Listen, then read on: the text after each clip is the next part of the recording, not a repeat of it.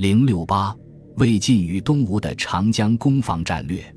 二百二十五年，曹丕南征之后六十余年里，曹魏和西晋朝廷都长期搁置了渡江攻灭东吴的方案，而东吴缺少战马，也难以在淮河流域的平原上与北方军队对抗，所以南北双方进入了长期对峙和拉锯战时期。这一时期的战场，南北纵深稳定在长江以北，基本不出长江流域；东西则为东起溧阳、如须口。西到江夏，汉水入长江处，东关如须为巢湖入长江之口，夏口为汉江入长江之口。东吴防范北军渡江，最重要的就是防范巢湖和汉江内的北军舰队驶入长江，因此重点加强这两处的防御。魏明帝时，豫州刺史贾逵总结孙权进攻的特征：每出兵围寇，则西从江夏，东从庐江。庐江郡即东关及濡须口所在，孙权和孙皓都增迁都武昌，目的便是加强江夏一带的防务。司马懿曾对魏明帝建言攻吴之策：凡攻敌，必扼其喉而充其心。夏口、东关，贼之心喉，亦是此意。值得注意的是，东线广陵、徐州附近有沟通江淮的古运河。后至京杭大运河江淮段亦基本沿袭古运河，曹丕曾两度试图从此进入长江，但在此后数十年里，东吴和魏晋极少在这里发生战事。二百五十三年，诸葛恪率吴军进攻合肥，曹魏方面担心吴军会从东线运河北上，朝议律其分兵以寇淮泗，欲戍诸水口。司马师则认为吴军集结于合肥。不暇复为清徐换也，而诸葛恪攻合肥不成后，确实准备改从东线徐州北伐，但旋即死于政变。继之掌权的孙峻也曾试图自江都入淮泗，以图清徐，但旋即发病而死。此方案终未实施。至于江夏以西，是孙吴荆州治所南郡及江陵城所在，但这里也较少与魏晋发生战事。多数时间是吴蜀政权的交界地区，只有在北方攻灭蜀汉之后，这里才成为防范北军自蜀地出三峡的前沿要冲。吴军的机动和补给主要依靠水运，很少能翻越分水岭进入淮河流域。但依靠长江中的水军优势，东吴在江北岸维持了如须、宛城、浔阳、江陵等军事据点，并在据点周边屯田以维持驻军。为了防御北方军队南下，东吴往往在江北岸的支流中修筑堤堰，拥塞水流，使其上游泛滥，水域面积扩大，以阻碍北方军队的陆地行军。同时，这些支流水位上升，也扩大了吴军战舰的活动范围，如孙权曾堰塞与建业隔江相对的图水。但堰坝也限制了吴军舰船在长江与支流之间的机动。所以，吴军往往伴随着战争进程和战术意图变化而修筑或拆毁堰坝。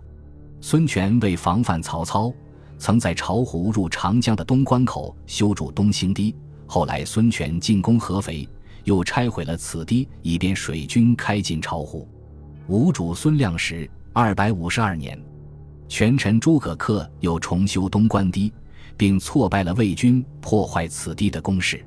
另外，吴军从未放弃过对魏晋南界的攻势，特别是在东线扬州，吴军一直希望将北方势力排挤出长江流域，以解除北方对建业的威胁。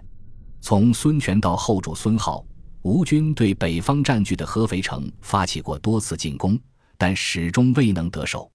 吴保鼎三年（二百六十八年）秋，孙浩亲征至东关，前锋丁奉试图攻击合肥。二百七十一年，孙浩再次试图从陆路攻击合肥方向。到二百七十七年，吴军还在发起对西晋江夏、汝南两郡的袭略，试图从大别山区进入淮河上游。但这时西晋已经灭蜀，对东吴形成压倒性军事优势，所以吴军这些攻势都难以获得实际成果。北方的魏晋政权主要依托城池巩固对吴战线。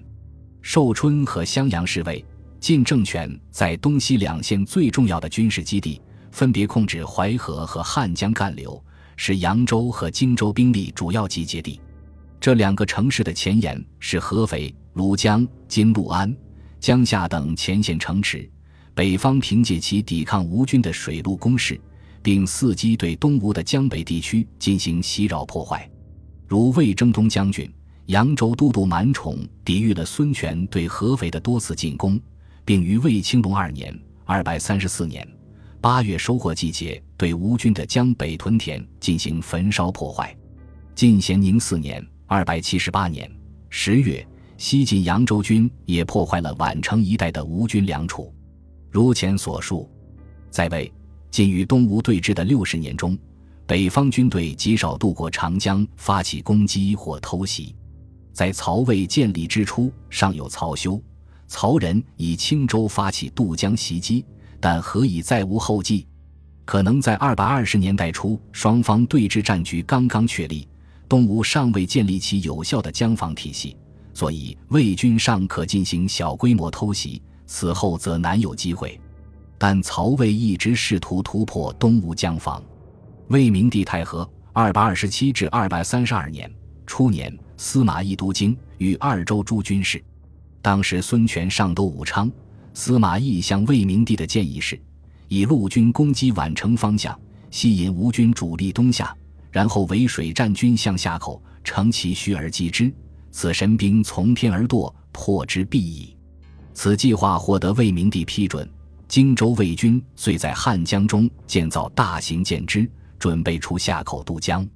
但结局和曹丕二百二十五年伐吴如出一辙，魏军不敢在夏季盛水期入江作战，而是准备在冬季进军。结果又因汉江水浅，大船无法行动，而告流产。到正始年间（二百四十至二百四十八年），魏都督京与二州诸军事王昶袭水军于二州，为西线渡江做准备。二百五十二年，孙权病死，魏朝廷曾向延边将率征求伐吴之际，当时征南大将军王昶都督京豫诸军事，征东将军胡遵都督清徐，镇南将军冠秋俭豫州刺史都督三人各自提出了方案。最激进的主张就是泛舟竞渡，横行江表，收民掠地，阴粮鱼寇。